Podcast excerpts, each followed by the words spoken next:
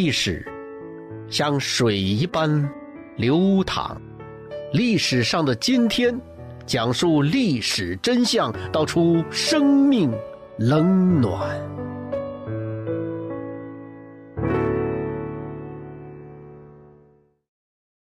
十月十九号，朋友们，你好，我是江峰。一九五零年四月，民主党总统杜鲁门受到了共和党人的激烈批评，说他在二战之后啊，遏制共产主义在世界各地的扩张上呢表现软弱。杜鲁门就责令国家安全委员会起草了一份六十八号政策报告。报告中明确指出，美国的全面政策是阻止任何共产主义国家对非共产主义国家的威胁。总统签署“同意”二字之后呢，这份被称作“美国全球冷战蓝图”的文件就锁在了保险柜里了。这显然呢，总统只是要这个共和党人闭嘴，并没有想把这份报告当一回事同年三月十号，美国中情局根据种种迹象预测，六月份朝鲜半岛将发生一场大规模的战争。呃，奇怪的是，从白宫到朝鲜前线，没有人在意。这种形势的变化。一九五零年六月二十五日半夜，朝鲜战争爆发，杜鲁门提前结束了度假，回到了华盛顿。他决定啊，授权给在日本的盟军司令麦克阿瑟将军，让他全面指挥朝鲜战争。因为麦克阿瑟是共和党和民主党中最不会引起争议的人物，他的军事才能又可以帮助华盛顿外交政策的实施。因为参加过一战、二战，参加过朝鲜战争，麦克阿瑟被美国国民称之为一代老兵。那这个老兵啊，有三个最年轻的记录：麦克阿瑟是美国最年轻的准将，西点军校最年轻的校长，美国陆军历史上最年轻的陆军参谋长。这三个最年轻的经历，充分表明了他是美国战争史上的奇才。正是这样的军事才华呀，才让麦克阿瑟感觉到，这白宫对他的这个任命，比这北朝鲜金日成发动的突然进攻还让人感到意外。为什么呢？白宫的决策者并不真正了解朝鲜的情况，他们只是用外交家的意图想遏制这场战争。但是作为一名军人，麦克阿瑟很明确，一旦卷入战争，这战争就必须把敌方消灭为止。可是。面对的可不是仅仅是一群从这朝鲜北部山区里冲出来的游击队啊，他后面有苏联和刚刚取得政权的中共。然而，白宫只希望用有限战争来遏制这股红潮，嗯，就像告诉你啊，你是一名决斗者，你可以拥有世界上最锋利的剑，但你不能杀死对手，而对手呢，却杀气腾腾的要置你于死地。但他毕竟是麦克阿瑟嘛，他会用自己极其有限的兵力和似乎无限大的权力来有效组织反击。麦克阿瑟心中啊就开始酝酿了一个从朝鲜的腹背进攻的两栖登陆作战方案啊，是一个出其不意的作战方案。当时参谋长联席会议就问了说：“好吧，将军，请告诉我们你选择的登陆地点吧。”朝鲜半岛的软肋，黄海上的仁川港，仁川港，Oh my God，那全是泥泞的浅滩，水流湍急。最糟糕的是那儿的潮汐啊，落差超过九公尺，那是世界上最著名的潮汐落差大的港湾。你这个一搁浅，军舰一搁浅，后勤跟不上去，登陆的战斗部队啊，朝鲜部队，如果说有一个坦克纵队，一下就给你全给碾压完了。麦克阿瑟自己的参谋人员都不同意这个方案，但是麦克阿瑟坚持己见，说正是你们的不同的声音坚定了我对这一方案的信心。什么意思呢？你们想不到，敌人更想不到。五角大楼最终啊批准了他的作战方案。当时在太平洋战争中两栖作战，就是那个主导跳岛战中地下卓越功勋的美国海军陆战队有个远征军，但是他当时战斗力啊已经被摧毁了。那不是被敌人摧毁的，是被美国总统杜鲁门任内的美国国防部长叫强森的，搞了一个大型的裁军行动，把这个远征军给打散了。那两栖战舰呢，登陆艇啊，该卖的卖，该拆的拆。麦克阿瑟要这个仁川登陆，就必须有一支像样的登陆部队。后来啊，他从自己的身边，从日本、从韩国釜山组织了一支登陆部队。正是仁川登陆的突然性，导致了金日成的部队慌乱的北撤。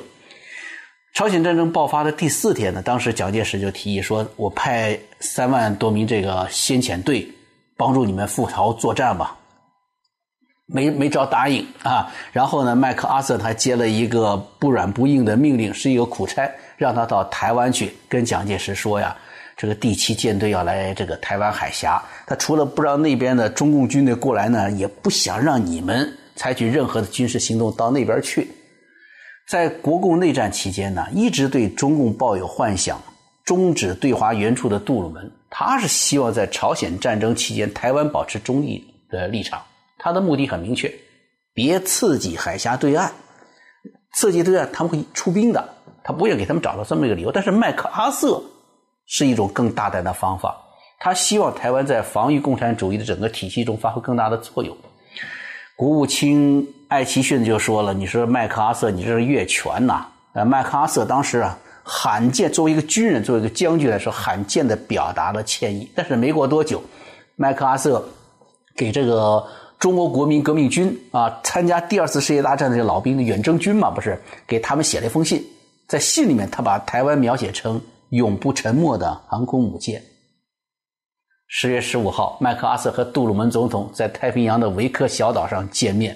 啊，这次见面是历史上的一个悬案，因为实在是太稀奇了。你说，总统坐飞机绕了半个地球啊，来到了一个太平洋上的一个小岛，然后呢，来见他下面的一个将军。见面时间不到两个小时，为什么？一直是个不解之谜。但至少大家肯定的是，总统和这位将军之间是需要沟通了。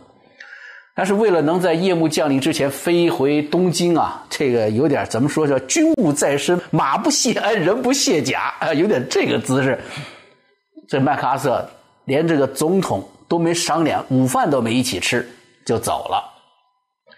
事实上呢，这两个人对于当前的局势啊是各有各自的解释。虽然他们都回去说啊，对这次会晤感到很满意，实际上天各一方，两人呢这个。意见是非常不一样的，但是有一点他们却一致的，犯了同一个错误是什么呢？他们都觉得中国不会出兵。杜鲁门想，他说只要是搞有限战争，这对手呢是不会冲上来跟你玩命的。所以他在国共内战呐、远东战略、台湾问题上啊，这杜鲁门都犯下了致命的错误。他认为共产主义阵营也是需要搞政治平衡的，你不逼得太急，他就不会冲上来。那么，作为军事家的麦克阿瑟呢，他也说了，苏联不会插手，因为什么？他在远东军力弱，他的重点在欧洲。中国有可能插手，可能性不大，最多派五六万人。为什么呢？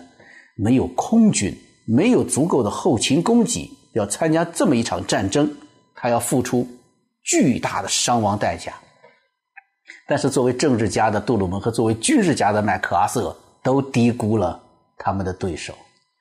中国出兵朝鲜，是在全体政治局成员反对的情况下，在中国当时面临台湾呐、西藏啊各地还有很多的匪患呢，这么多的军事行动要求下，还十几年的抗战、内战、战乱不断，需要恢复民生这么一个情况，搞经济建设情况下，由一个人决定，由毛泽东决定的，共产党的一个人领袖一个人的意愿，就能决定整个国家乃至民族的。命运，这一点呢是最优秀的职业军人，但是生长于人性社会的基督徒麦克阿瑟所意料不及的。一九五零年的十月十九日，历史上的今天，联合国军攻克平壤，朝鲜呢残兵撤向中朝边境。当时的金日成按照斯大林的吩咐，已经做好了进入中国东北成立流亡政府的准备了。同一时间，北京。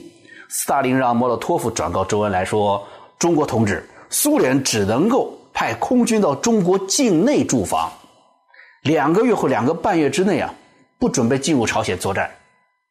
没有空军支援，苏联把原来的承诺给撕毁了。但这并没有影响毛泽东的决心。被改成志愿军的中国野战军浩浩荡荡的涌入了朝鲜。”麦克阿瑟下令 B-29 轰炸机轰炸新义州所有的桥梁，但是杜鲁门最终同意啊，麦克阿瑟，你可以炸桥，但只能炸一半，不能超过主航道。这麦克阿瑟都疯掉了，说轰炸机只炸掉半座桥梁，这是不可能啊！十月二十五号，三十多万志愿军，年轻的士兵端着轻武器，排山倒海一般的冲来。西线联合国军被迫全线撤退，一直撤到清川江以南。志愿军入朝作战，第一战役结束，但是漫长的朝鲜战争刚刚开始。杜鲁门最后撤销了麦克阿瑟的职务。麦克阿瑟接到华盛顿命令的时候，对妻子说：“呀，我们。”终于要回家了。这个消息传到司令部来的时候啊，他的战友们、部下们饱含泪水，说不出话来。麦克阿瑟感叹地说：“说总统采取的方式不妥。呃，从军五十二年，我知道这这种羞辱实在是太痛心。我知道美国在远东这所作所为啊，是让太让人失望了。”四月十七号，麦克阿瑟的座机降落在了美国旧金山。旧金山市民冲破警察的这个防线，把将军的坐机团团围住。大街上挤满了五十五万热情高涨的欢迎的人群。四月十九号啊，麦克阿瑟飞抵了华盛顿国家机场，参谋长联席会议成员、议长啊，都到机场去迎接麦克阿瑟 啊。杜鲁门总统没有去啊。将军当天呢，就应邀在国会发表了著名的“老兵不死”这个演讲。麦克阿瑟大步流星经过过道，跨上讲台啊！当时人们的喊声、欢呼声、拍桌子的声音啊，此起彼伏。等声音静下来之后，麦克阿瑟用一种颇有分寸的音调说：“尊贵的议员们，有些人提出各种各样的理由要姑息红色中共，他们对历史上清晰的教训视而不见，历史。”丝毫不差地告诉我们，姑息只能导致下一场更血腥的战争。妥协带来的只是虚假的和平。历史上没有任何一个先例能显示出姑息和妥协能导致一个和平的结局。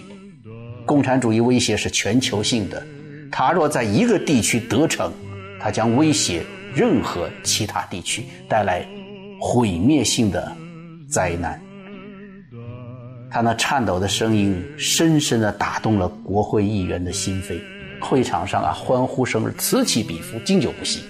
麦克阿瑟在最后一片沉默中说了声再见，跨下讲坛，步入喧哗的人群。在二零零四年啊，当时的美国国防部长拉姆斯菲尔德到韩国至就是参观这美军阵亡将士纪念碑啊，去那儿凭吊，在那儿他就说，他说。美国为什么把自己的青年人派去韩国流血牺牲呢？他说：“我的办公桌上啊，有一张卫星拍照的朝鲜半岛的夜景照片，在分界线三八线以北，漆黑一片；在南边，灯火通明，展示着勃勃生机和自由。当年三万多名美国人和成千上万的其他人献出了生命，赢得韩国自由的代价。”是惨重的，但这如同解放德国、解放日本和意大利一样，值得。